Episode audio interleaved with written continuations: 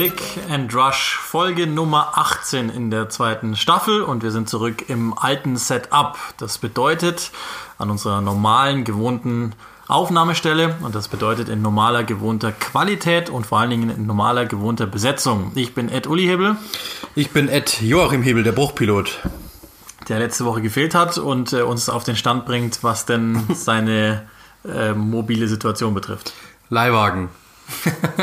ja, also nur für die, mir ist, mir ist einfach äh, eine, ich bin gerade aus über der Ampel gefahren, die war grün, ich kann nichts dafür. Eine Linksabbiegerin, eine Fahranfängerin ist mir reingefahren frontal. Äh, mein Auto ist wirtschaftlicher Totalschaden und äh, jetzt kriege ich halt, dann habe ich einen Leihwagen und der neue muss angeleiert werden. Und äh, ja, ansonsten ist nichts passiert, keine Verletzungen, kein gar nichts. Und von einer Anzeige der Dame ist abgesehen worden, ist eine Fahranfängerin. Also ich muss mal, man muss nicht eine Fahranfängerin auch zusätzlich anzeigen und vor Gericht zwingen, das muss jetzt nicht sein. Davon habe ich abgesehen, macht keinen Sinn. Das Ganze das bei Schnee und zwar extremem Schnee damals. Ähm, insofern kann das halt mal passieren. So. Das also soweit. Äh, die letzte Folge, da hatte ich ja Sebastian Kneißl, wie ich finde, sehr gut vertreten. Und ähm, auch da nochmal danke in seinem Namen, sage ich jetzt einfach mal, für das sehr, sehr positive Feedback, das wir bekommen haben, das Sepp sehr gefreut hat. Und ähm, der, der wird sicherlich im Zweifel mal wieder da sein. Und Chris McCarthy haben wir logischerweise auch noch in unserem Telefonbuch gespeichert. Sollte denn mal wieder eine englische Woche uns zu englisch daherkommen. Die Folge heute, das ist sehr, sehr selbsterklärend, die ist rot-blau. Äh, wir nehmen auf, das ist heute ganz, ganz wichtig, dass ihr das erfahrt am 25. Januar, also am Montag und das gegen Mittag, so um kurz nach 12 Uhr. Zu diesem Zeitpunkt ist noch nicht offiziell kommuniziert worden, aber wir wissen aus sehr verlässlichen Quellen, der erste, der es gebracht hat, glaube ich, war Raphael Honigstein äh, für die Athletic, dass Frank Lampard beurlaubt oder entlassen ist. Das, das wird dann dem Statement noch entnommen werden als Cheftrainer von Chelsea. Und wir haben vor zwei Folgen, also in Folge 16, ja schon mal etwas genau darüber gesprochen, ob sinnvoll oder ob nicht. Aber jetzt müssen wir es, weil es halt Fakten sind, nochmal tun. Ja, äh, ich war ja gerade schon bei den Kollegen von Sky geschaltet. Ähm, es ist, äh, ich, sinnvoll ist immer, ist immer so eine harte Frage, weil wer will irgendjemandem irgendwie was Böses, wer will irgendjemanden entlassen? Also das ist ja nicht unsere, unser Ansinn, dass wir jetzt sagen, wie Frank Lampard muss entlassen werden oder sowas. Aber ähm, Fakt ist natürlich, du bist beim FC Chelsea, du bist bei einem Club, der einfach äh, ja Ansprüche hat. Du hast viel investiert, glaube 260 Millionen. Ähm, du hattest einen heftigen Sommer und dann plötzlich äh, funktioniert es einfach nicht. Du äh, ja trittst auf der Stelle. Es gibt keine wirkliche Weiterentwicklung und dass dann natürlich äh, bei Chelsea, wir alle wissen, wie Chelsea in der Vergangenheit das gehandhabt hat. Äh, wenn es, zum, bestes Beispiel, ja, also bestes Beispiel ist ja Maurizio Sarri, der ist, hat die Europa League gewonnen, hat die beste Premier League Saison seit, seit dieser Meisterschaft dann gewonnen, äh, gespielt. Und trotzdem ähm, musste er gehen. Und es gab nicht mal eine Diskussion drum, sondern es war eigentlich klar, dass das würde nicht weitergehen. Und das sind natürlich dann so Punkte, bei Chelsea ist das einfach so, ich habe das gerade eben gesagt, ähm, dieses, diese, diese, diese Welt in dieser Big Six Bubble, ja, dieser, dieser Premier League, die ist einfach so gnadenlos hart. Und äh, dort wird einfach erwartet, dass man liefert liefert. Und wenn das nicht der Fall ist, dann kriegt man keine Schonzeit oder zumindest wenig Schonzeit, wenn man Frank Lampard heißt. Aber wenn es irgendein generischer englischer Name wäre, der da sitzen würde, dann wäre der schon längst weg gewesen. Ähm, nicht unbedingt, weil jetzt das so katastrophal schlecht war oder sowas in die Richtung. So weit will ich gar nicht gehen. Sondern halt eher, weil dieses Business einfach so hart ist und dann muss man halt einfach damit rechnen, so traurig es ist. Im Übrigen, das seid ihr jetzt live dabei. Chelsea hat es inzwischen bestätigt. Das ist also Fakt. Thomas Tuchel folgt auf ähm, Frank Lampard. Das steht ja schon drin. Thomas Tuchel steht drin, steht drin oder in, in der Meldung? Das äh, ist wohl so, ja. Also ich bin jetzt gerade noch dabei, das, das zu lesen. Die Athletic, äh, mhm. äh, Simon Johnson ist da ja auch unser beider Ansprechpartner. Ähm, gemeinsam mit David Ornstein, Raphael Honigstein. ähm, äh, in jedem Fall müsste das jetzt, meine ich, bestätigt sein. Zumindest schreibt er das. Have made it official. Ja, dazu scheint so zu sein. Ähm, und hat auch nochmal die, die Gründe genauer dargelegt, auf die gehen wir logischerweise jetzt dann auch nochmal ein.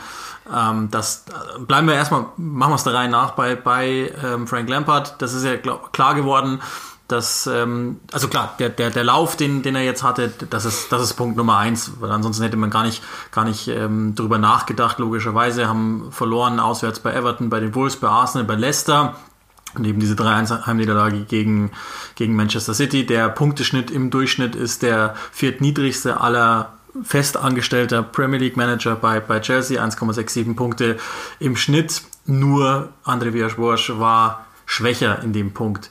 Und, und das haben wir ja letzte Woche auch schon mal gesagt, die Möglichkeit oder die, die Opportunität, den, den Wunschnachfolger zu bekommen, ist auch seit einem guten Monat in etwa gegeben, weshalb ähm, das sicherlich auch nochmal so ist. Wir haben, glaube ich, auch schon mal drüber gesprochen, letzt, vor, ja, vor zwei Wochen war es dann, dass äh, die, die Beziehung zu Marina Granovskaya nicht unbedingt mehr so richtig gut war. Und Granovskaya ist die starke Frau bei Chelsea. Ähm, Abramovics Achtung, Floskel, rechte Hand, die, die wirklich da die, die Show einfach äh, moderiert. Und zwar mit, mit echt eiserner, da ist sie wieder, Hand. Ähm, wirtschaftlich sehr talentiert, die Frau. Ich bin noch nicht immer so ganz sicher, ob sportlich alles so ähm, mit, mit komplett äh, richtiger Einschätzung da entschieden wird, weil, und, und das ist mein allerwichtigster Punkt. Klar, wenn du jetzt das Vertrauen in Lampard verloren hast, dann hast du das Vertrauen in Lampard verloren, schön und gut. Nur ein bisschen Kontinuität würde dem Verein irgendwann mal gut tun. Unterm Strich, alle eineinhalb Jahre kommt ein neuer Trainer und das ist mir, das mir, das ist mir einfach insgesamt, das, das passt mir nicht. Neben all den Gründen, die wir sicherlich auch gleich noch nennen werden, ja, aber äh, jetzt dann wenigstens jetzt Tuchel bitte mal arbeiten lassen. Nicht, dass wir jetzt dann am Ende der Saison wieder darüber reden. Na gut, er hat halt nur das Champions League Viertelfinale gepackt und ist Sechster geworden. Die haben über 200 Millionen im Sommer ausgegeben, in den jungen Kader investiert bitte Kontinuität, das wäre mein Punkt. Wer hat, wer hat die meisten Punkte, festangestellter Trainer? Und, äh das weiß ich noch, weil du es mir, weil du es mir gesagt hast und ich, ich vom Glauben abgefallen bin. Und der war im Übrigen ja sogar mal kurz wohl in der Überlegung Abramovic, Avram Grant tatsächlich. Average Grant, ja. Krass. Ja, ich habe auch ich habe eine sehr interessante Statistik gerade gefunden. Ähm, äh, der letzte Chelsea-Trainer, der äh, keine über 30 Spiele in einer Saison absolvieren konnte und keine äh, Trophäe gewonnen hat, war André Villas-Boas. Alle anderen haben in der Folge äh, Trophäen geholt. Das ist eigentlich schon Wahnsinn. Also ähm, ja, diese, diese, dieser Club hat natürlich eine, eine große, große Historie, zumindest eine, eine mittelfristige Historie. Äh, sie müssen einfach Titel gewinnen, sie müssen irgendwo mitspielen und das ist einfach momentan das große Problem. Ähm, ich glaube, dass, dass, dass Thomas Tuchel, wenn er denn wirklich kommen soll, eigentlich schon, schon passt. Also ich habe mit Maxi Bielefeld auch gerade gesprochen, der meinte eben auch, also bei Paris, er, man hat schon eine Spielphilosophie erkannt und das glaube ich ist bei Lampard ja zuletzt nicht der Fall gewesen. Also ich habe gerade die Frage gestellt, die konnte mir Maxi auch nicht beantworten, die konnte mir keiner beantworten. Ich kann sie mir selbst nicht beantworten. Was ist denn Chelsea? Ist Chelsea ein Defensivteam? Ist Chelsea ein Offensivteam? Ist Chelsea ein äh, Konterteam? Ist Chelsea ein Ballbesitzteam? So, so richtig, ich habe mit den Kollegen von erst England auch sehr lange telefoniert, so richtig kannte, konnte es mir keiner erklären. Ähm, und das ist eben genau das. So richtig weiß man nicht, wofür Chelsea steht. Ähm, ja, es war offensiv auf jeden Fall gepflegter oder zumindest ein wenig äh, progressiver als unter Sari, hat mehr versucht und wirklich auch versucht hat, äh, spielerische Ele äh, Elemente zu implementieren.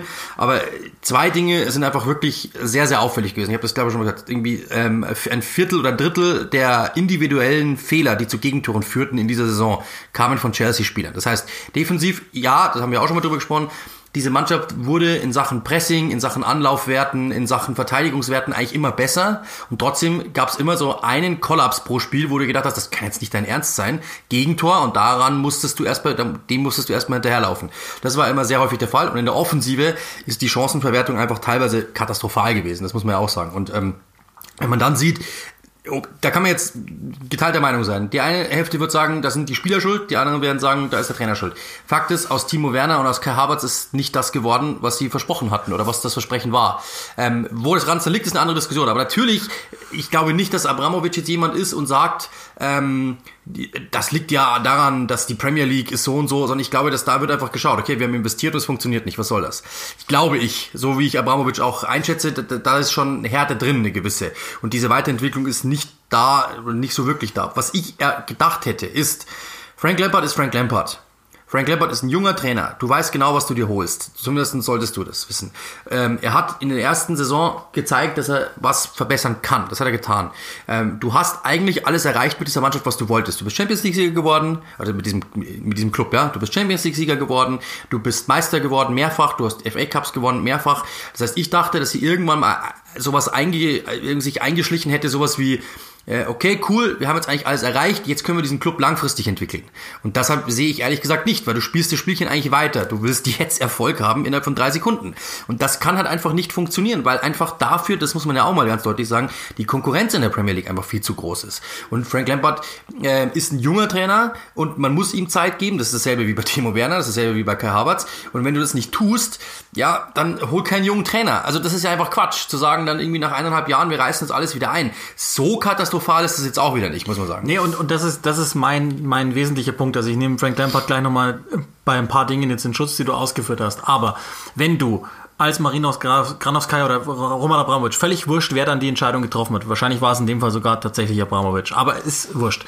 Du holst dir einen leitenden Angestellten und du weißt nicht, was er dir bringt. Und das jetzt zum zweiten Mal in Folge. Weil das gleiche war es ja bei Sari. Du warst überrascht von der Kauzigkeit des Maurizio Sari. Du bist jetzt überrascht von der, der, dem Novizentum eines Managers, der seine zweite und jetzt die dritte Premier League oder die erste Premier League, aber die, die, die, die zweite Herrenfußballsaison leitet als Cheftrainer. Du, davon bist du überrascht. Wessen Schuld ist das? Ja, nicht Frank Lampards. Und ja, ich bin schon auch bei dir. In dieser Saison weiß ich auch nicht recht, wer oder was Chelsea ist. Aber wenn ich die letzte Saison nehme, dann wusste ich es ziemlich genau. Und sie kamen von einem Team, das wirklich auf einen fast einschläfernden Ballbesitz Fußball gesetzt hat. Und das sage ich, das hat sich auch nicht hundertprozentig äh, ja, bewahrheitet, was der da wollte. Aber, das haben wir auch mehrfach dann an, an, an diesen Stellen betont, unterm Strich war es ja eine erfolgreiche Saison dann mit Sari. Ganz unterm Strich. Ja, Finale im EFL Cup, ähm, den, den, die Europa League gewonnen, Champions League Qualifikation.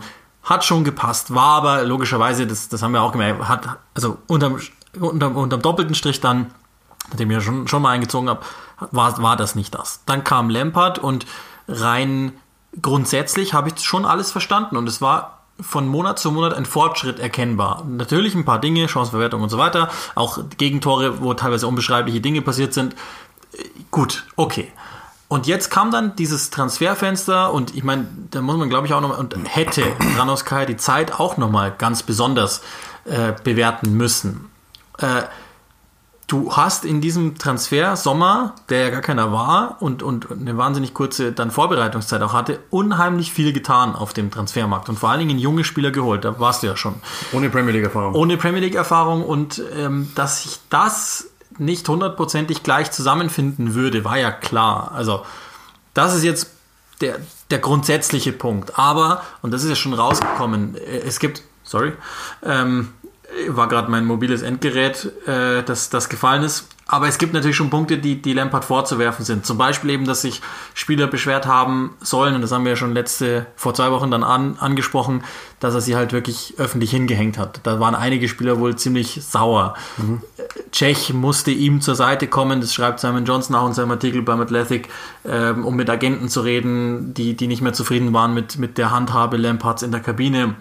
Beispielsweise dann ähm, so ein paar Dinge, die, die Spielern sauer aufgestoßen sind, dass Lampard unbedingt äh, Rice wollte und das wohl auch ziemlich öffentlich äh, gemacht haben soll, wenigstens teilöffentlich, weil sichtbar. Er ist mit Granovskaya wohl des Sehr Öfteren hart. aneinander geraten. Da, da waren die, die, die Fronten wirklich einfach nicht mehr, nicht mehr offen zueinander jeweils. Äh, und vor allen Dingen, und das haben wir ja dann auch vor zwei Wochen eben rausgestellt nochmal, ähm, dass Spieler gesagt haben, wir, wir haben halt nie einen genauen Plan bekommen, was wir zu tun haben, sind aber am Ende dafür hingetackert worden, ja. dass wir nicht getan haben, was der Trainer uns gar nicht gesagt hat, dass wir tun sollen.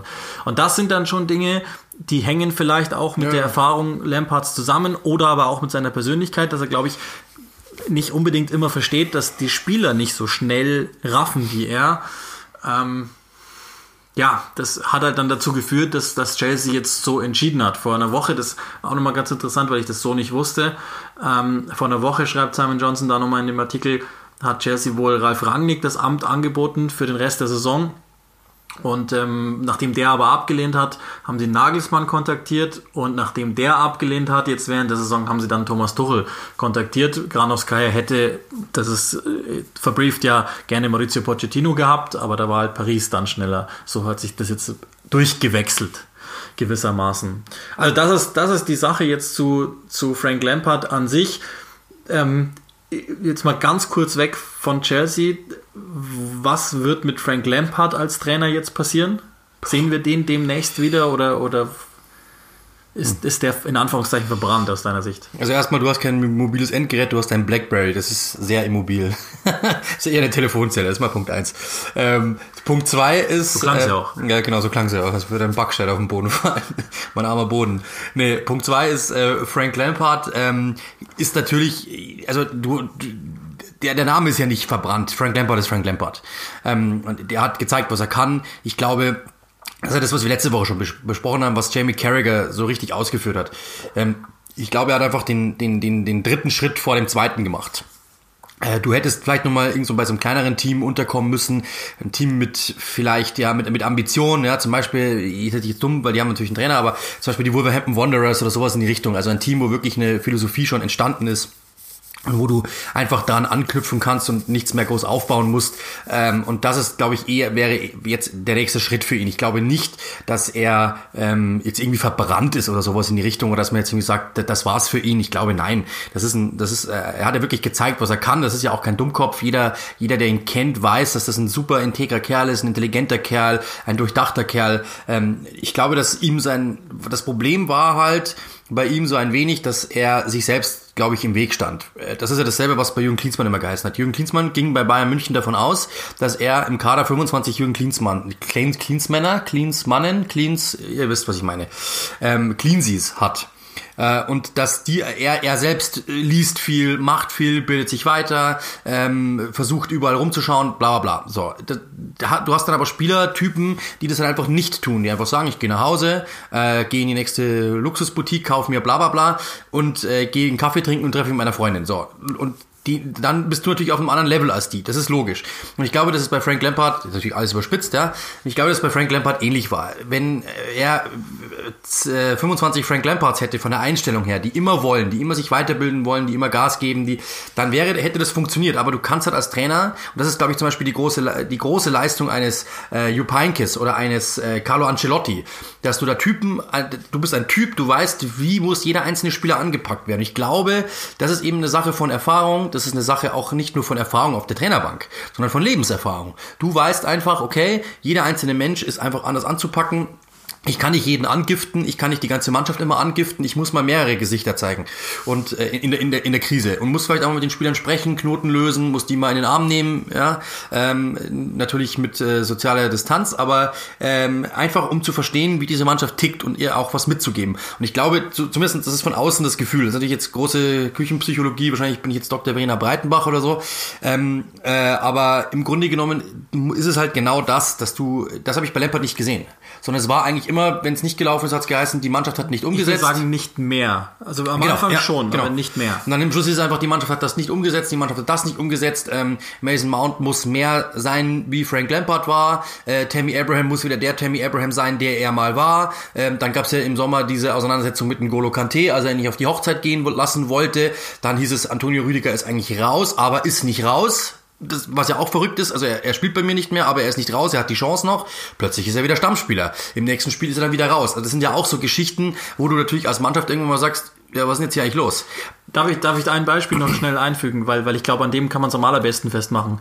Die ganze Kepa-Situation. Das ist, glaube ich, auch der, der, der, der Grundstein, warum es mit Granovskaya nicht gepasst hat, weil äh, die, die Wirtschafts, äh, das Wirtschaftsgenie der Marina Granovskaya hat gesagt, der teuerste Torwart und wenn ja. du den nicht spielen lässt, dann verbrennen wir Marktwert. Und das machen wir hier so nicht.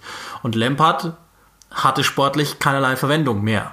Und da, glaube ich, ging es los da, da, da begann es und da gab es ja dann auch dann schon relativ schnell die, die Meldungen, dass, äh, dass sie nur noch darauf wartet, bis er mal vier, fünf am Stück nicht gewinnt, um ihn dann wirklich entlassen zu können. Also nur das noch eingefügt, ganz kurz. Ja, ja, genau. Als, als Unterbrechung. Ja, genau. Und das ist, das ist eben genau das. Also du hast da einfach mehrere Baustellen, glaube ich, in dieser Mannschaft einfach selber aufgemacht. Ähm, und du also es, es gibt jetzt wahrscheinlich kaum Spieler, bei denen du sagst, auf den ersten Blick, die würden jetzt Lampard irgendwie groß, die wären ihm groß zugetan. Also ich wüsste jetzt ehrlich gesagt nicht viele, weil es gibt eigentlich kaum richtige Stammspieler. Es gibt, selbst mit denen hat er sich überworfen. Ich glaube schon, Mason Mount würde. Genau, genau, genau. Das ist, das ist, ich sage wenige, ja, aber es gibt nicht viele. Du hast Tammy Abraham, die Geschichte ist ja klar, ist, ist, ist klar, den hat er am Anfang gefördert ohne Ende, plötzlich war er raus. Fikayo Tomori am, am, am Anfang gefördert, plötzlich war er raus. Kurzuma am Anfang der Saison Stammspieler, plötzlich war er raus. Ähm, und das gibt's bei allen, dieses Beispiel. Äh, Reese James gelobt ohne Ende, jetzt spielt wieder Aspidi Coeta, klar, der war auch verletzt, aber trotzdem.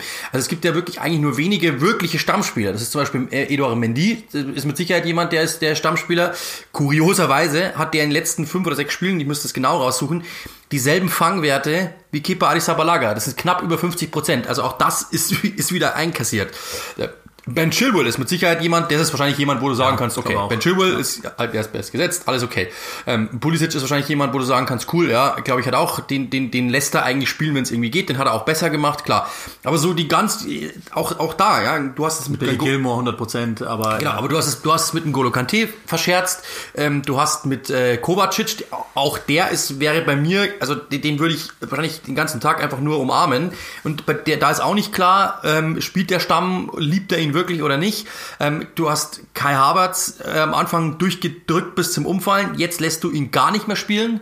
Äh, du hast Timo Werner am Anfang durchgedrückt bis zum gar bis zum geht nicht mehr, jetzt lässt du ihn auch nicht mehr spielen. Also das ist natürlich klar, es ist als Trainer immer schwierig zu sagen, hey, und natürlich musst du reagieren und wenn er nicht reagiert, dann heißt es wieder, wieso reagiert er nicht?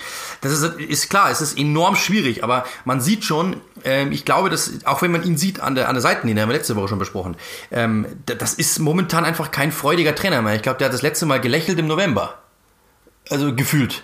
Und ja. das, ist, das ist natürlich schon, das, das macht ja was mit einer Mannschaft. Natürlich ist das die Situation, aber ähm, ich habe jetzt nicht das Gefühl, dass er der große Krisenmanager ist. Ähm, also ich glaube, er ist einfach so ein ehrgeiziger Typ. Das ist, meine ich nicht negativ, sondern eigentlich eher positiv. Das ist so ein ehrgeiziger Typ, dass der nicht verstehen kann, dass diese Mannschaft es nicht versteht. Ja, so wirkt es. Und ich glaube auch sogar nicht ganz verstehen kann, wie die heutige Medienwelt funktioniert, weil er, also seine Pressekonferenzen, die waren ja schon substanziell, wenigstens immer, es gab immer so zwei Nachsätze, wo du wusstest, okay, der, der will Business. Ja, ja, genau.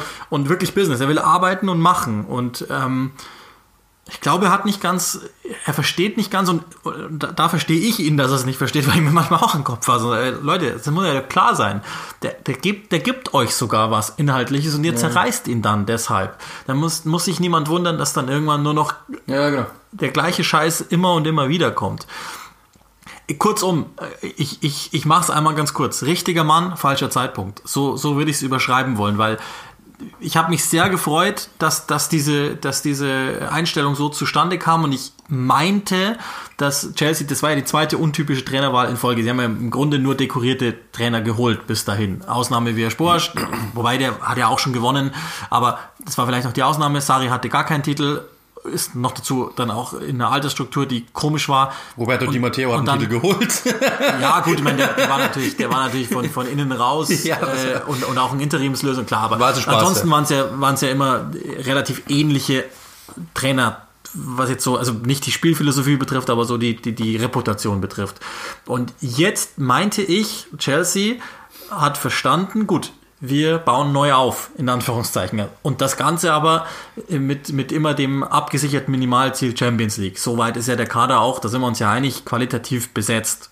Altersstruktur, äh, Premier League Erfahrung her oder hin, aber Champions League sollte drin sein, glaube ich. Also Top 4 ist, ist mit dem Kader ist auch machbar. Da, da bleibe ich auch nach wie vor dabei und wir werden das auch mit Thomas Tuchel jetzt sehen, da kommen wir gleich noch drauf. Dass das so ist, habe ich gar keine Zweifel dran. Und ich, ich finde, und ich, ich wünsche mir das auch, dass der Rebuild weil da, da, frage ich dich auch gleich nochmal. Ähm, ich werde auch die, meine Frage nochmal beantworten. Wir werden Frank Lampard nochmal irgendwo als Trainer sehen, aber nicht so schnell, denke ich. Ähm, der, der, das ist auch ganz gut, dass er jetzt reflektiert.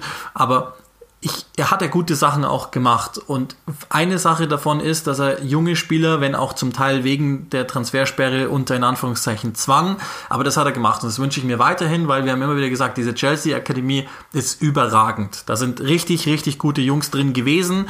Und insbesondere diese Abraham Mount Generation hat auf ihrer Ebene gewonnen alles gewonnen, was du irgendwie gewinnen konntest. Und dass die jetzt eingeflochten werden, halte ich für super, super sinnvoll. Und das mag auch die, der Kern des neuen Chelsea-Teams sein. Vielleicht nicht immer als Leistungsträger, aber so identitär hilft das. Da bin ich mir immer noch sehr, sehr sicher. Und ich glaube, dass die getätigten Transfers im, im äh, Sommer grundsätzlich auch passen, weil, ähm, ja, haben wir schon gesagt, vielleicht jetzt zunächst mal arg wild, aber dass, dass die für sich alle einzeln gut sind und wenn du die richtig einbaust, habe ich ja auch keine Zweifel dran.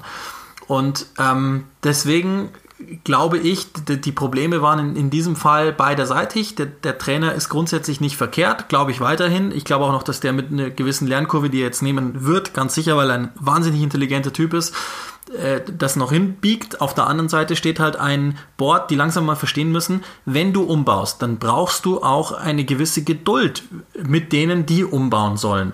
Und ich glaube, das hat Granauskaya immer noch nicht geschnallt, dass die Zeit vorbei ist, in, in denen du einfach 200, also klingt jetzt verrückt, aber Du kannst nicht einfach 200 Millionen Pfund in die Hand nehmen und dann bist du wieder Meisterschaftskandidat. Frag mal nach bei Manchester ich United. Ganz wie, gerne mal probieren. wie viel da in, in das, wir, sind, wir sind nicht bei FIFA 21, auch wenn ich das noch sehr selten gespielt habe bis dahin.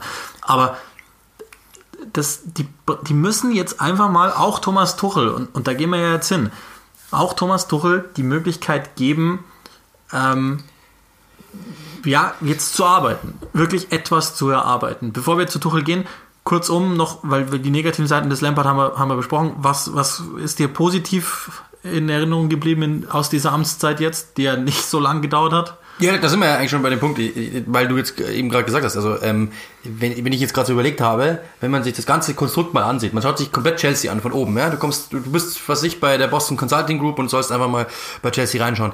Was, was fehlt dir denn? Eigentlich nichts. Du hast, ein, du hast einen coolen Standort, du hast ein cooles Stadion, du hast eine, äh, eine coole ähm, Infrastruktur, du hast äh, eine gute Akademie, du hast einen super Kader, der in dem noch viel drinsteckt, der nicht irgendwie 37 ist im Schnitt, sondern der echt jung ist, der dynamisch ist. Du hast, äh, selbst wenn du sagst, ich will Karabatz verkaufen, kriegst du, eine, also du hast super, super Ansätze. Ähm, und eigentlich fehlt ja, also eigentlich bist du, hast du alles richtig gemacht. Es muss eigentlich nur noch funktionieren. Jetzt ist natürlich, das klingt natürlich jetzt äh, sehr, sehr einfach, ja, weil das ist das Schwierige ist, zum Funktionieren zu bekommen. Aber das ist eigentlich, im Endeffekt hat Frank Lampard ja nichts Großartiges falsch gemacht. Und du kannst auch nicht sagen, zum Beispiel, der hat es über, über jetzt eineinhalb Jahre nicht hinbekommen, die Defensive zu stabilisieren, die machen immer noch die gleichen Fehler. Nein, sondern das sind individuelle Geschichten. Teilweise schaffen sie es halt einfach nicht. Die sind im Armdrücken so lange drinnen, bis ihnen irgendwann die Puste ausgeht und dann drückt der andere halt ein bisschen schärfer. Aber es ist jetzt nicht so, dass die da reingehen und haben keine Ahnung, was sie tun. Das ist ja nie so. Ähm, und deswegen glaube ich, dass wenn du, ähm, wenn du da jetzt jemand, also schade, dass er es nicht hat, ja, aber ich glaube, dass wenn du jetzt jemanden hast mit einem Matchplan wie Thomas Tuchel, kann das funktionieren. Ja, glaube ich auch. Und das ist eben, es fehlt nicht viel. Das ist das große Problem. Und da kann man Frank Lampard ja auch nicht böse sein. Also zum Beispiel, ja, ähm, das können wir auf unseren Job auch mal äh, ähm, wirklich anpassen. Wenn du in deinem, in deinem, in deinem zweiten Monat als Kommentator schon Chelsea gegen Manchester United bekommst, dann machst du natürlich automatisch Fehler. Das ist ja wohl logisch. Du hast zumindest noch nicht verstanden. Ja, du vielleicht. Was, ja, ich wahrscheinlich, ja. Ich muss mich, ich, ich muss mich hier nicht mit dir vergleichen. Das, das, das, das ist natürlich richtig. Ja, das ist absolut richtig. ähm, aber, ähm, ich muss mich doch nicht mit einem Joachim Hebel vergleichen. Nee, das musst du mit Sicherheit wirklich nicht. Nee, aber ich, ich glaube, es wird euch ja auch so gegangen sein. Wenn ihr einen Job macht, nach drei Monaten werdet ihr natürlich noch nicht die Erfahrung haben, irgendwelche Leute einzulernen. Das ist ja logisch. So, und ich glaube, das ist einfach das große Problem. Äh, das ist, was Jamie Carragher gesagt hat. Äh, er hätte einfach vielleicht erstmal einen anderen Schritt machen müssen ähm, und kann einfach noch nicht diese Weitsicht haben, diese Übersicht haben, ähm, diese, dieses, dieses komplette Verständnis für den Job, was mache ich wann, sondern er lernt ja selbst noch. Das ist überhaupt nicht böse gemeint, sondern das ist halt nun mal so, wenn du bei Chelsea Trainer bist, dass du dann einfach schon, Chelsea ist eigentlich etwas, ähm, Chelsea ist eigentlich etwas, da beendest du deine Karriere und da fängst du nicht an. So, das ist, das, das glaube ich, ist der Punkt, wo wir, hin, wo wir hinkommen müssen. Und ähm, es ist, ich, ich hätte es an deiner Stelle genauso gemacht, weil wenn du zu Chelsea, wenn du die an, das Angebot bekommst, das ist dein Herzensverein, dann musst du es machen. Aber ähm, es ist natürlich schon ja, es ist hart. Als, als zweite Trainerstation nach einem Jahr Derby County, wo du gute erste Erfolge hattest, wo einfach alles lief, dann plötzlich zu sagen, ich gehe zu Chelsea. Äh, und ja, das ist natürlich schon schwierig. Du hast eine Menge Geld ausgegeben. Es war klar, dass natürlich, und das ist ja immer das große Problem in unserer heutigen Mediengesellschaft. Am Anfang fährst du diesen Fahrstuhl so schnell hoch, wie es nur irgendwie geht. Die preschen dich hin mit Lampard Legend, mit Lampard Wunderkind, mit Supertrainer, bla bla bla bla bla. So, dann heißt natürlich am Anfang noch, ist ja unfassbar wie er es mit den Jungen macht. Das hat überhaupt nicht gestimmt. In dieser jungen Mannschaft waren auch sehr viele Erfahrene drin. Aber die Geschichte hat sich gut verkauft. Wir sagen, Frank Lampard ist ein junger Trainer, hat eine junge Mannschaft. Okay, alles okay. So, dann fährst du den Aufzug hoch, fährst den Aufzug hoch. Bist irgendwann mal angekommen. Ist es klar, dass irgendwann mal eine Talsohle kommt. Die wird übrigens auch bei Hansi Flick kommen. Oder kommt ja jetzt schon, ja? Das ist bei jedem Trainer so. Du kannst nicht, wie bei FIFA, einfach auf äh, Spielmodus leicht stellen und gewinnst einfach alles mit 15 zu 0. Das geht nicht. So, dann kommt eine Talsohle und was macht, machen die Medien dann? Sie überlegen kurz, bei Frank Lampard vielleicht eine Woche länger, sollen wir den jetzt wirklich runterschreiben oder nicht? Und irgendwann kommt dann das, dass du dir denkst, warte mal kurz, Lampard kurz vor der Entlassung gibt ja mindestens genauso viele Schlagzeilen die, der Mensch ist so gepolt, dass er eher sogar noch negative Schlagzeilen bevorzugt. Ja, was ist denn los? Da ist, da ist plötzlich Stunk dran, das schaue ich mir jetzt mal an. So, dann verkauft sich diese Schlagzeile natürlich noch mehr, wenn du sagen kannst, Lampard ist kurz vor der Entlassung. Plötzlich lesen alle deine Schlagzeilen, du haust noch eine drauf, du stellst ihm noch mal eine Asi-Frage auf der Pressekonferenz und irgendwann vervollständigt sich das und, und, und natürlich ist dieser Druck dann auf Frank Lampard einfach fast unmenschlich. Wenn wir jetzt aber einfach mal draufblicken, was er denn gemacht hat. Ja, Rang 9 in der Premier League ist jetzt nicht unbedingt Sahne, brauchen wir nicht reden. Ja.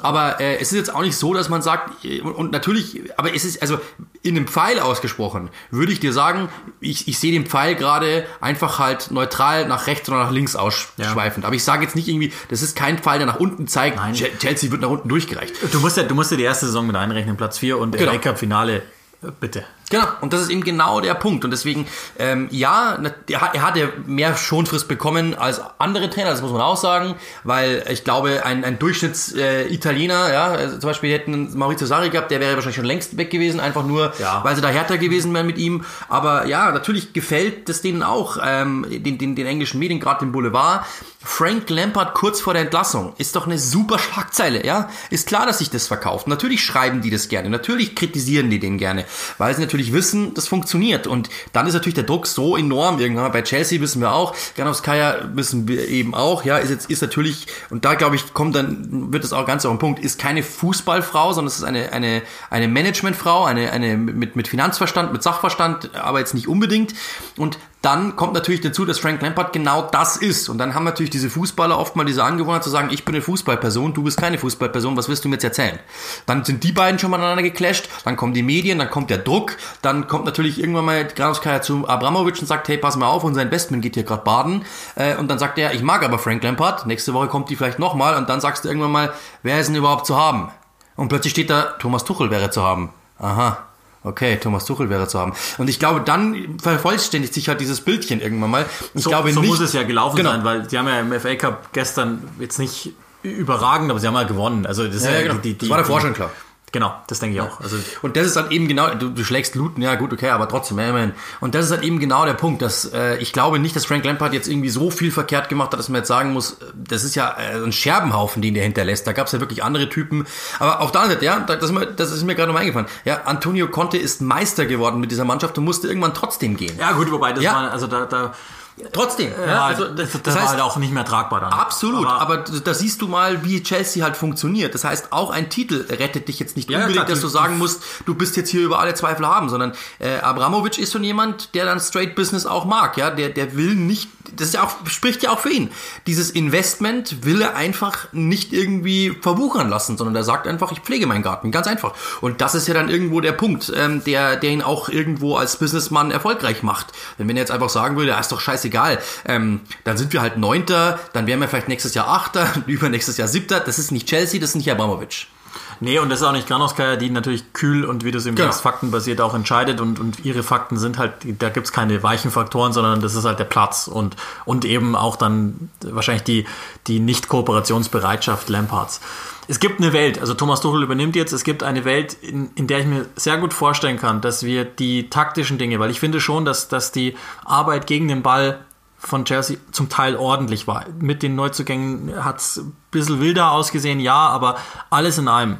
Gibt es eine Welt, in der ich mir vorstellen kann, dass wir in zwei Wochen sagen, ach, guck mal. Und das ist nicht, weil Thomas Tuchel ein Genie ist und denen das innerhalb von einer Woche einimpft, gefährliches Wort in diesen Tagen, aber, sondern weil ich denke, dass der einfach die, die, die, die, diesen, dieses Glück hat, dass es manchmal Situationen gibt, in denen die Mannschaft einfach froh ist, dass der eine weg ist und wer auch immer da jetzt kommt, ein neuer da ist. Und, und da, da gibt es auch wieder die, die, ähm, den Gruß an, an Max Bielefeld, mit dem ich ganz lange telefoniert habe äh, im Vorfeld von Paris-Spielen des Öfteren, der, der einfach nah dran ist an Paris Saint-Germain und mir viel über Tuchels äh, Entwicklung auch erzählt hat können. Und das ist ja auch ganz schön, dass er jetzt Thiago Silva wieder hat, einen, den er ja gar nicht gehen lassen wollte dort. Und äh, der hat mir immer wieder erzählt, dass Tuchel sich insbesondere in dieser Paris-Zeit unheimlich entwickelt hat, was so den Umgang mit einer Mannschaft betrifft, der ja auch äh, ähnlich tickte so bei, bei zu, zu Dortmunder Zeiten, vielleicht nicht mehr ganz so krass da, aber zu Mainzer Zeiten, dass der einfach gesagt hat, ich bin ich mache Business und wer nicht mitgeht, der geht nicht mit. Aber der muss in Paris unheimlich gut gelernt haben, mit der, der brasilianischen Fraktion umzugehen, von Thiago Silva, äh, dass er die Stars, in Anführungszeichen, Stars, ja immer so ein scheiß Begriff, aber in dem Fall ist es ja richtig. Neymar, Thiago Silva hatten einfach einen unheimlich guten Stand in der Mannschaft und er hat sie gewähren lassen. Er hat Dinge durchgehen lassen, von denen er nicht äh, überzeugt war und von denen er gedacht hat, boah, das ist vielleicht jetzt nicht unbedingt das, was man jetzt tun sollte, aber das brauchen die so, das ist deren Ritus, also sollen sie es so bitte durchziehen können. Und ähm, das ist eine klassische Situation. Ich, ich ehrlicherweise, das ist absolut mega für die Premier League. Wenn du mal überlegst, welche Trainer da jetzt rumlaufen. Jürgen Klopp, Liverpool, klare Philosophie. Pep Guardiola, gegen Thomas Tuchel sowieso immer ein geiles Duell gewesen. Ähm, Pep Guardiola bei City, Thomas Tuchel bei Chelsea.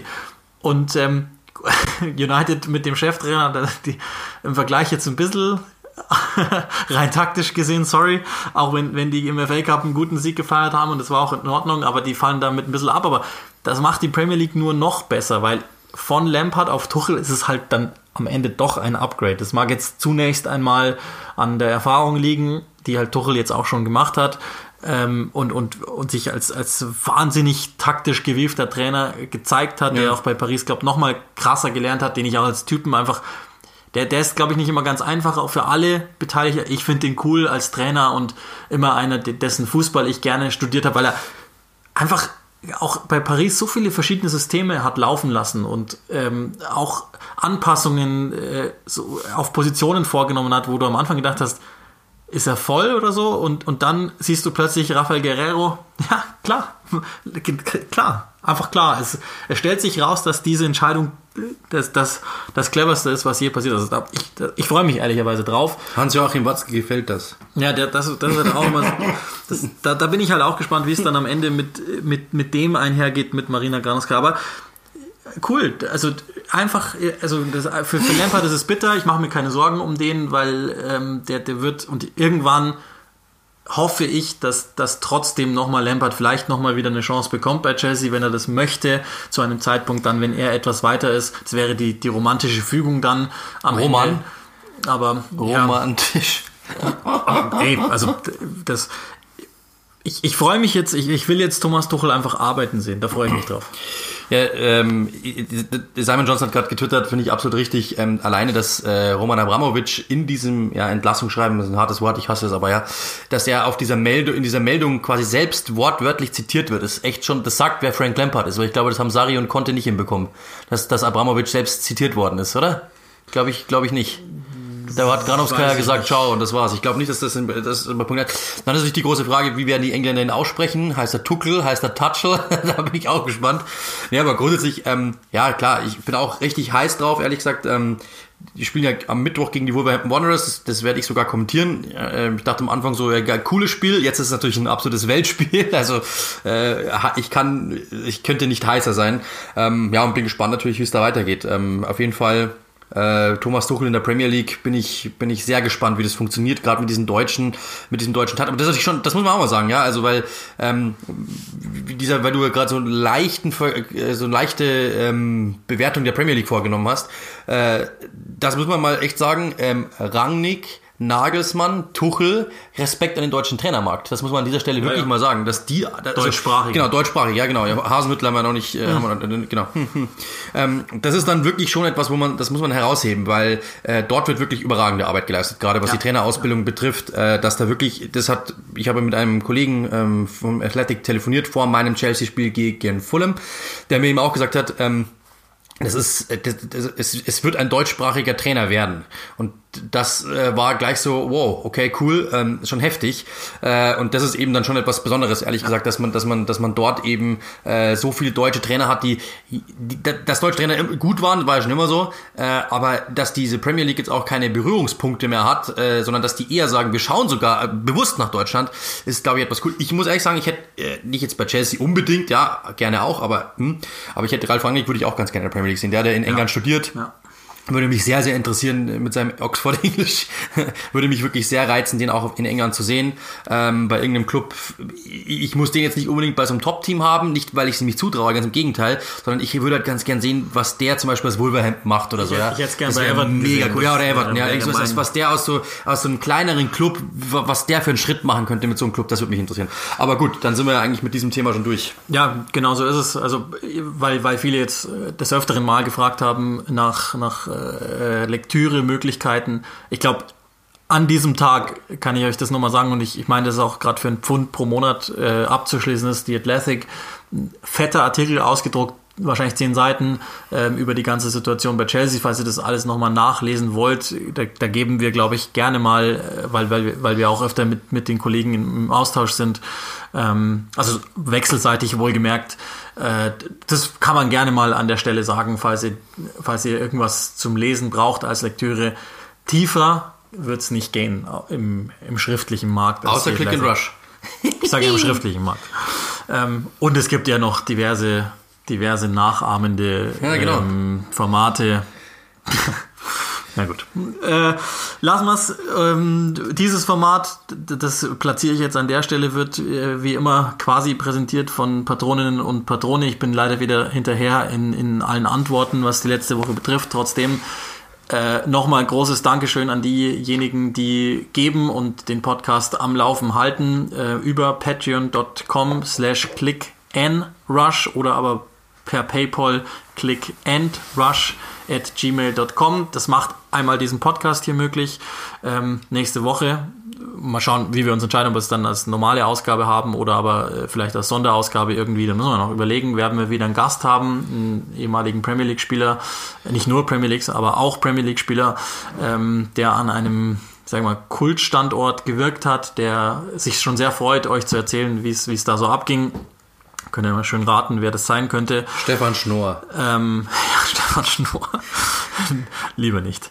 Ähm, und äh, wo war ich eigentlich bei, ja genau, also du, du, warst jetzt gestern bei Clubhouse, du hast auch schon bei Twitch gestreamt. Das sind genau solche Dinge, die man dann einfach mal angehen kann. Ich habe ähm, mit Supportern schon äh, Panini-Aufkleber getauscht. Ja, genau solche Sachen. Also das, solche Sachen kann man dann halt mal angehen, ähm, weil, weil das ganze Projekt einfach quasi gerechtfertigt ist.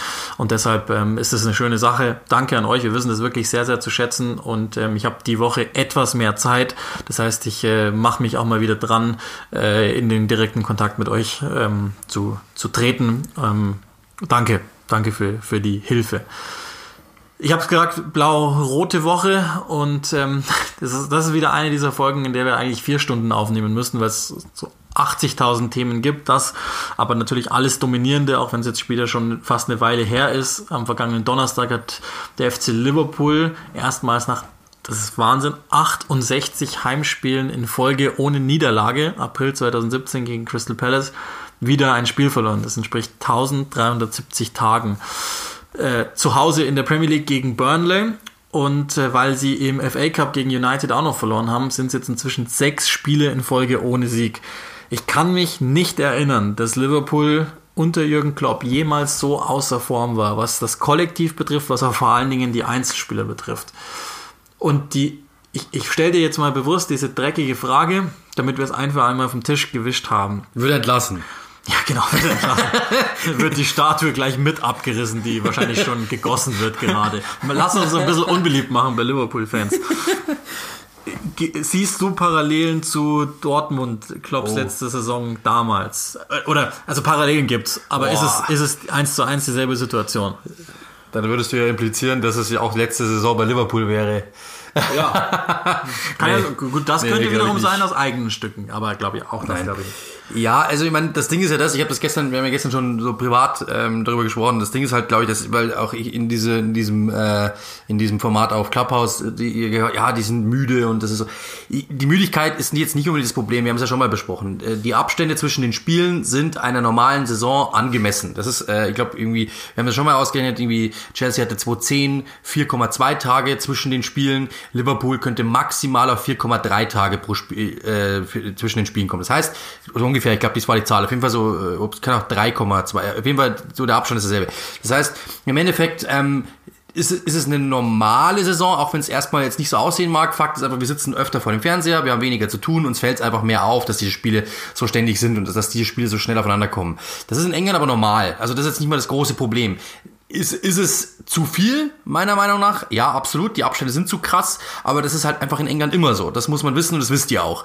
Also das ist jetzt nicht unbedingt das ganz große Problem. Ähm, ich glaube eher, dass es die mentale Müdigkeit ist. Du hast dieses Jahrhundert, diese, diesen Jahrhundert-Triumph ge geschafft, diese Champions League. Ganz Liverpool ist komplett durchgedreht. Im Jahr drauf äh, so, du, du warst aber du warst kurz davor Meister zu werden, bist es nicht geworden, hast aber die Champions League gewonnen. So, im Jahr drauf ähm, gewinnst du die Meisterschaft, äh, dann endlich hast es geschafft, Meister zu werden ähm, und, und warst wieder komplett aus dem Häuschen. So, jetzt sind wir aber schon, überlegen jetzt überlegen wir mal, wann das war. Ähm, du bist dann eigentlich schon quasi in diese neue Saison dann quasi reingedrängt worden, weil alles so schnell gegangen ist. Ähm, hast dann hast eine unfassbare Meisterschaft geholt, ja, die, die war unfassbar. So, hast dann überhaupt keine Pause gehabt eigentlich zwischen der Meisterschaft und äh, dieser neuen Saison und bist steckst sofort wieder im, im absoluten Alltag drinnen. Und ich glaube, dass das einen Spieler schon ermüden kann. Du hast alles geholt, du bist Meister geworden und kannst dann nicht mal eine Woche in Urlaub fahren oder vielleicht war es eine Woche, ja, aber du kannst keine, keine, nicht mal einen Monat ausspannen und sagen, cool, was haben wir eigentlich erreicht, was haben wir eigentlich geleistet, äh, das nicht genießen, sondern du musst einfach sofort wieder ran. So, und dann geht's halt, ja, der Cold Night äh, irgendwo in Burnley ja, oder gegen Burnley, musst du dann einfach halt funktionieren und die treten dir halt auf die Füße, ob du willst oder nicht. Und wenn du dann irgendwie drei Prozent, ob du das willentlich nicht bringt, ob, ob du es nicht willst oder ob du es nicht kannst oder ob du es versuchst und schaffst es nicht. Äh, Fakt ist, wir sehen ja alle, 3% fehlen. Oder 5 oder 7 oder 9 oder 10. Aber es fehlt ein wenig. Und, und wenn du das nicht bringen kannst und Burnley ist einfach heiß auf dich und will dein Skalp, dann passiert das halt nun mal. Und Burnley ist natürlich wahrscheinlich auch genau die Antithese zu Liverpool, was wie die spielen gefällt denen halt überhaupt nicht. Dann verlierst du halt so ein Spiel und dann geht auch so eine, das ist ja das, das große Ding, da sind wir wieder bei dem Punkt mit Lampard, ist, das gibt es nicht, dass du einfach äh, alle Auswärtsspiele oder alle, alle Heimspiele bis in die Ewigkeit gewinnst. Irgendwann verlierst du halt wieder. Das Problem ist halt nur, du baust bei jedem Sieg immer ein Lego-Steinchen auf. Und irgendwann ist der Turm so hoch, dass wenn der umfällt, kracht es einfach lauter, als wenn du einfach nur drei Spiele in Folge zu Hause gewinnst. Das ist ja logisch. Und das ist eben genau der Punkt, wo Liverpool jetzt ist. Ich glaube nicht, dass da jetzt, es, es fehlt ja auch da, da fehlen jetzt keine, keine, keine, keine großen Dinge, dass du irgendwie sagst, das ist ja eine Katastrophe, sondern es fehlen halt ein paar Prozent. Und die große Aufgabe ist es halt jetzt, dort wieder reinzukommen in diesen, in diesen Modus, zu sagen, jetzt zeigen wir es nochmal allen. So, das ist, glaube ich, das gro die große Schwierigkeit, weil wie der Mensch tickt, das glaube ich wird bei euch ja auch so sein. Ihr habt eine Prüfung, ihr, ihr, ihr bereitet euch auf eine Prüfung vor ähm, und die große Prüfung, diese eine große Prüfung, ihr, ihr schafft diese Prüfung, habt die hinter euch und am nächsten Tag ruft, der, ruft nochmal der, der Lehrer an und sagt, ja, ähm, ihr müsst aber nochmal kurz in die mündliche Prüfung gehen, weil sowieso. Ist doch klar, dass da eine ganz andere Anspannung herrscht als vor dieser großen Prüfung. Natürlich denkt ihr, oh Mann, jetzt muss ich den Mist auch noch machen. Ich glaube, dass das natürlich auch so ist. Du hast keine Sommerpause gehabt, nicht wirklich. Und dann geht's sofort wieder in diesen harten Liga-Alltag, in dem du eigentlich das gleiche gewinnen musst, was du letztes Jahr schon gewonnen hast. Was natürlich in deinem Kopf nicht mehr so groß ist wie im Jahr zuvor. Und dann kann ich schon verstehen, dass du vielleicht mal drei Prozent fallen lässt. Und dann kommen wir natürlich zu dem Punkt, dann gibt's natürlich Verletzte auch noch ohne Ende. Also es gibt, es ist einfach schwierig zu managen momentan. Lange Antwort ohne Antwort. Es gibt ja. Parallelen zu Dortmund, aber es ja. ist bei weitem nicht so dramatisch wie, wie damals, weil ähm, die Ergebnisse immer noch okay sind. Klar, wir haben, wir haben genau den Punkt, sechs Spiele jetzt in Folge ohne Sieg. Nachdem sie viermal in Folge nicht getroffen haben, wenigstens jetzt mal wieder zwei Tore und die, die Abschlüsse Salas sahen wenigstens schon mal wieder so aus wie in der Meistersaison. Aber lass uns mal auf die Gründe jetzt eingehen. Die gibt's natürlich und die kann man auch erklären und zum Teil auch quantifizieren. Okay, klar, die, die verletzten Situationen, das, das hängt auch zusammen. Also ich, ich würde fest davon ausgehen, äh, ich habe euch die These ja schon mal gesagt, da gibt es einen äh, Mentaltrainer, der nach der äh, Weltmeisterschaft 2006 bei den Deutschen, ähm, jada jada, wisst ihr alles, äh, viele Verletzte nach einem großen Peak das hängt zusammen. Und dann kommt natürlich die Van Dijk-Geschichte noch dazu, wo Jordan Pickford einfach völlig wahnsinnig ist und ähm, den einfach ummäht und, und damit fehlt ja natürlich ein zentraler Mann. Nicht nur, weil der die Abwehr zusammenhält und nicht nur, weil auch Joe Gomez und Matip zum Teil gefehlt haben und einfach die Innenverteidigung neu besetzt werden musste, sondern Van Dijk ist natürlich für, für ganz viele Dinge wahnsinnig wichtig. Zum einen in der Kabine als Führungsspieler, der ordnend einfach ist, neben einem Verteidiger, der einfach führende Hand braucht. Völlig wurscht, wer das dann ist. Zum Zweiten, und das hängt zusammen, weil Van Dijk mit seinen öffnenden Diagonalbällen des Öfteren einen, einen Außenverteidiger hat schicken können.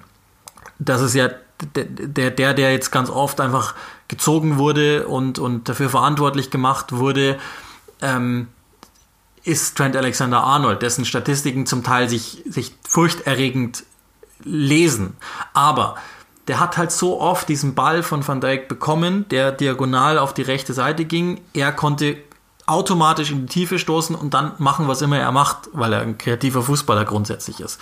Plus, der Speed des Joe Gomez fehlt ihm. Der, da kannst du einfach die Abwehrreihe mal, mal höher stellen, weil Gomez schnell genug ist, um im Zweifel dem hinterher zu jagen, wenn Liverpool den Ball wirklich verliert. Die, die Umschaltbewegung nach hinten ist bei weitem langsamer und Liverpool muss näher am eigenen Tor spielen. Das ist gar nicht anders möglich. Das tut weh. Dann hast du natürlich ähm, eben, wenn wir bei den Außenverteidigern sind, der Service von denen ist nicht mehr so gut, weil Liverpool des Öfteren jetzt auch das ist gegnerabhängig gewesen, nicht unbedingt ähm, mehr mit viel Ballbesitz die ganz großen Ideen hatte. Das lag zum einen an Alexander Arnold selbst, bei dem man schon auch merkt, dass er, dass er müde ist. Robertson auf der anderen Seite komischerweise ist einfach irgendwie nie müde. Aber äh, der einfach zum Teil selbst, also gegen Burnley ist so ein Beispiel, 22 Flanken, eine kommt an und drei waren sinnvoll gewählt. So, der Rest war eben nicht von diesem Spielwitz, von dieser Befreitheit, wie er sie oft hatte. Das ist ja ein unheimlich kreativer Fußballspieler. Liegt aber auch daran, dass abseits des Balles wenig passiert. Und das wiederum hängt auch zusammen. Das Mittelfeld bei Liverpool, dieses Dreier-Mittelfeld, ist ja normalerweise mit einem Jordan Henderson da. Und dieser Henderson ist halt jemand, der ganz oft neu denkt. Situationen neu bewertet. Das ist ja wahrscheinlich seine größte Stärke, dass der einfach mal als Neudenker draufsteigt, Situationen verändert. Fehlt entweder verletzt oder aber musste in die Verteidigung zurück zum Teil. Der Motor Fabinho, der der Liverpool einfach, mit, mit ihm sind die einfach immer besser. Immer. Der musste ausschließlich in der Innenverteidigung, ich glaube zweimal nur nicht, seit Van Dijk sich verletzt hat. Der fehlt ja auch im Mittelfeld. Dann musst du quasi dort neu denken, hast den Thiago, den du für viel Geld verpflichtet hast und von dem du dir natürlich genau das erhofft hast, der aber erst an, an Corona erkrankt war und dann ebenfalls umgemäht wurde und halt nicht da war und sich jetzt langsam reinfindet und noch nicht so ganz verstanden hat, wie das schnelle Spiel Liverpools zu gehen hat. Kann ihm gar keinen großen Vorwurf machen. Habe auch keine Angst, dass er es finden wird, weil er einfach gut ist. Und, und das hängt ja auch zusammen dann vorne drin, wir haben ja über diese Abhängigkeit so oft gesprochen ähm, von, von diesen Front 3, 183 Tore in, in den letzten vier Spielzeiten, 54 davon in der Meistersaison jeder Einzelne für sich ist nicht in der Form. Und jetzt zeigt bei Salah der Pfeil nach oben, bei Manet ist er wahrscheinlich ist gleich und bei Firmino und der macht mir halt schon auch Angst, zeigt er krass nach unten. Nicht was die Tore betrifft, weil er war nie der Torjäger von den dreien, sondern er hat immer die anderen Dinge gemacht. Aber da gibt es zum Teil besorgniserregende Statistiken. Ballgewinne, nur als Beispiel, letztes Drittel. Fast um einen halben pro 90 Minuten weniger. Und das ist ja nun mal eine absolute Kernkompetenz von ihm gewesen der sieht einfach seit Jahren, auch in der Meistersaison, nicht, nicht mehr so frisch aus tatsächlich. Ist auch der, der, der am ersten abfällt und wo ich mir, und der ist ja auch verletzt, Diogo Jota, schon vorstellen kann. Und der hat es zum Teil richtig gut gemacht und deswegen halte ich das nach wie vor für einen klugen Transfer, aber der fehlt ja ebenfalls verletzt. Also es sind lauter solche Dinge, die mit reingehen. Und ähm, äh, die einzelnen, und das, deswegen ist es nicht so dramatisch, die einzelnen Zahlen, seit diesem, diesem äh, ominösen Spiel da im Merseyside Derby, 13 Tore in, in 21 Spielen kassiert. Kein mieser Wert. Äh, ist, ist, ist nicht schlimm.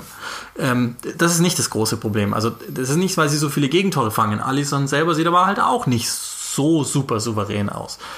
Kurzum, jeder einzelne Spieler hat gerade mit der Form zu kämpfen und das würde ich genau dahin darauf zurückführen, wo du eben warst die haben halt jetzt zwei Sommer in Folge krasse, krasse Peaks erlebt. Und jeder von uns kennt das, nach einem Peak braucht Ruhe. Die haben sie dieses, dieses Jahr nicht gehabt. Sie haben jetzt im Fußballerleben so gut wie alles erreicht. Wie motivierst du dich nochmal neu, dieses unheimlich abnutzende System zu laufen? Allesamt, die, die, die Topspieler sind Ende 20 oder Anfang 30. Kommt auch nochmal erschwerend dazu, dass der Körper da nochmal minimal abbaut nach all diesen äh, drei Saisons. Ja, ja, ich, ich weiß Bescheid. Das, das, das ist einfach so.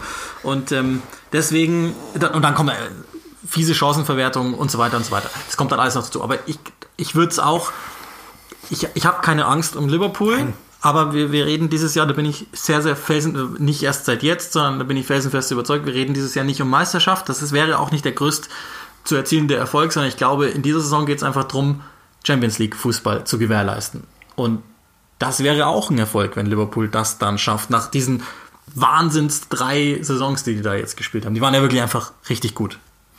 Ja, das Ding ist ja, das, um, um spielerisch nochmal darauf zurückzukommen, weil gestern ja wieder hieß, ja, das ist ja so, so, so aufwendig und Rock'n'Roll und das ist ja so Gegenpressing und bla bla. Also mit der mehr muss man mal aufräumen, glaube ich, weil wenn man sich mal anschaut, Liverpool hat mit den meisten Ballbesitz in der Liga. Warum? Weil diese Mannschaft einfach natürlich sehr, sehr, sehr, sehr, sehr, sehr gut ist. Punkt eins. Punkt zwei ist natürlich auch, die Gegner wissen natürlich, was Liverpool mit ihnen macht, wenn sie mitspielen. Das ist ja wohl logisch. Also wenn du gegen Liverpool versuchst, das Spiel zu machen, nehmen sie den Ball ab, es geht schnell nach vorne, Mané, Salah, Tor. Wie oft haben wir das gesehen? Na, gerade in der letzten Saison, am Anfang, als die Mannschaften überrannt worden sind durch solche Fehler, wenn sie geglaubt haben, sie können jetzt wirklich mitspielen. So, was machen die Mannschaften? Sie wissen, das ist der Meister. Wir sind erstmal ein wenig vorsichtiger. Spielen mit einer Fünferkette, spielen mit einer Dreierkette, versuchen das Zentrum dicht zu machen.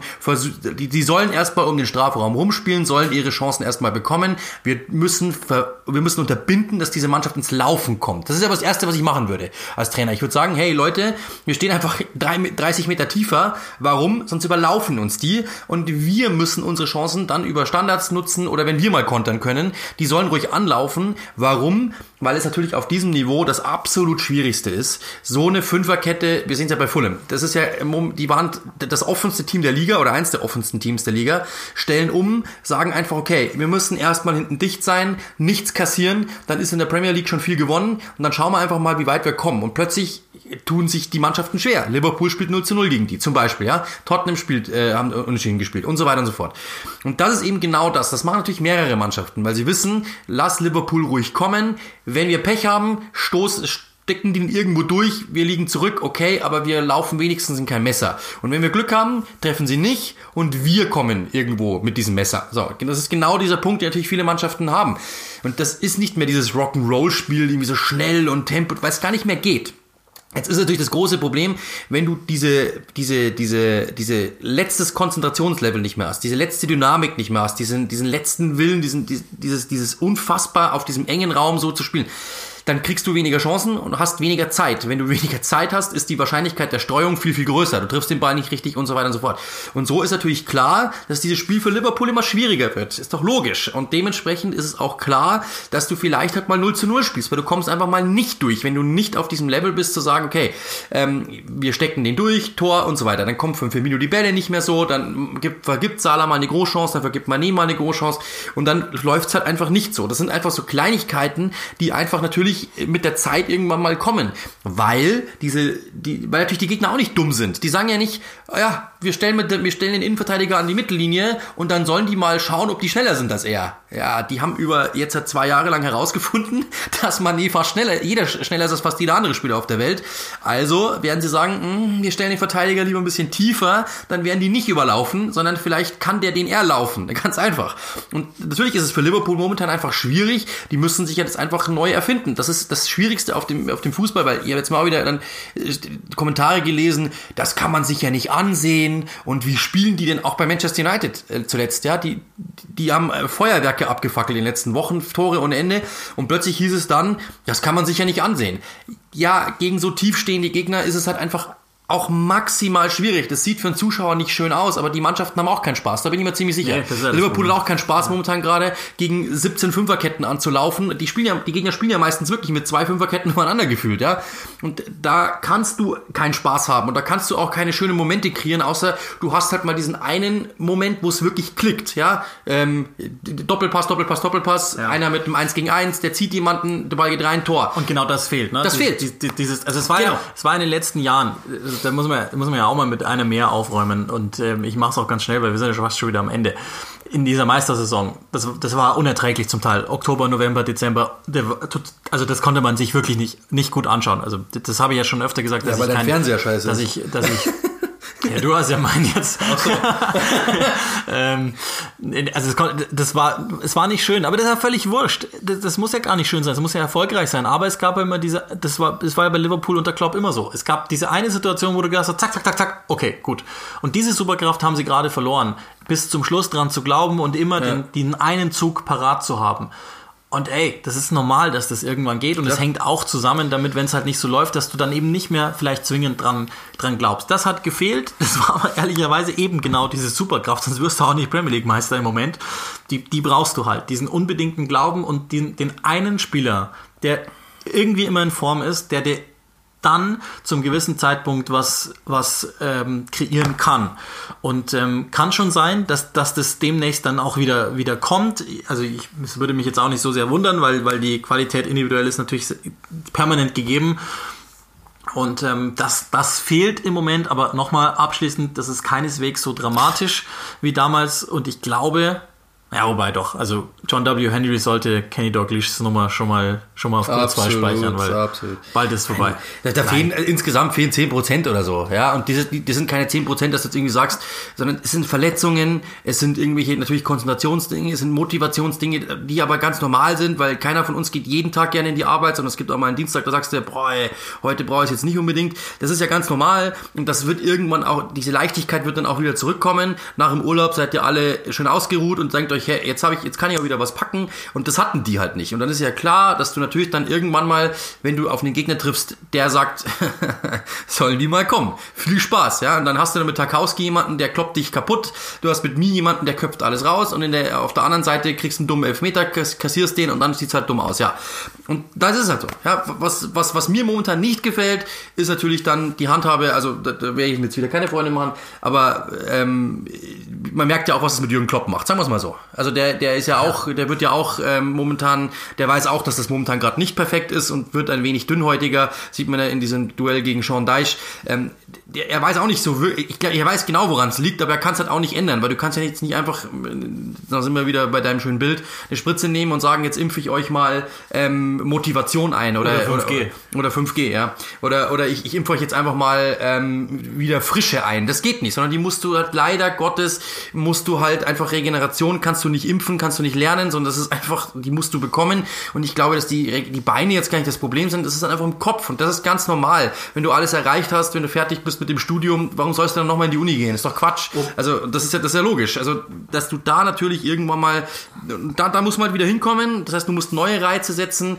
und da vielleicht weil gestern hat es auch geheißen, ja, die hätten ja mehr Spieler verpflichten müssen also auch das, ehrlich gesagt, sie haben auf, auf allen Positionen was gemacht. Du hast mit Simikas jemanden geholt, der kann, der ist verletzt, okay, ja, aber der kann hinten alles spielen. Du hast mit Thiago jemanden geholt, zeig mir jemanden, der, also das ist ja wie gemalt, ja. Äh, dieser Transfer. Du hast vorne mit Jota jemanden geholt, der hat funktioniert. Das heißt, du hast ja wirklich auf allen Positionen versucht, Reize zu setzen. Das hat also übrigens auch junge rein. Ja, genau. Curtis Jones ist, ist, ist dran, äh, wirklich zu helfen. Das passt schon. Genau. Und dementsprechend das, das kann es nicht sein, sondern es ist einfach individuell der Zustand der Mannschaft im Kopf und das wird wieder kommen. Also wir brauchen ja bitte nicht drüber diskutieren. Schauen wir uns nochmal City an. Die haben äh, letzte Saison am Schluss so eine Phase gehabt, die haben am Anfang dieser Saison so eine Phase gehabt. Manchester United, glaube ich, brauchen wir nicht diskutieren. Da war wahrscheinlich das ganze, äh, war Ewigkeiten so eine Phase. Arsenal, pff, Also brauchen wir bitte auch bitte nicht drüber diskutieren, auch wenn wahrscheinlich eine Menge Arsenal-Fans zuhören. Chelsea hat diese Phase jetzt auch gerade. Es, Tottenham hatte diese Phase Ewigkeiten. Das gibt's halt mal. Du kannst nicht immer alles gewinnen, auch nicht, wenn du Liverpool heißt. Das ist halt nun mal so. Ähm, und dementsprechend, ja, glaube ich, muss man umso, umso höher muss man einschätzen, was in den zwei Jahren zuvor eben geleistet worden ist. Ja, absolut. Und ich, hole mir jetzt die Blumen ab. Also das habe ich jetzt verdient nach all den Schmähungen von Liverpool-Fans. Nee, hielt sich den ganzen gestern ehrlicherweise. Äh, was, ich, was ich bei Klopp mag und deswegen glaube ich auch, dass es wieder funktionieren wird, der, er holt seine Mannschaft gut raus. Also er sagt immer, das ist meine Schuld und die, die Boys, wie er sie nennt, machen nichts verkehrt. Und das ist, das ist genau das Richtige jetzt. Ob uns das dann immer so gefällt, wurscht, aber er macht es im Sinne seiner Mannschaft exakt richtig und das werden sie ihm nie vergessen. Und deshalb glaube ich auch nicht, dass, dass also da müssen wir uns keine Gedanken machen und ich, ich würde ziemlich sicher sein, über die Champions League Freunde.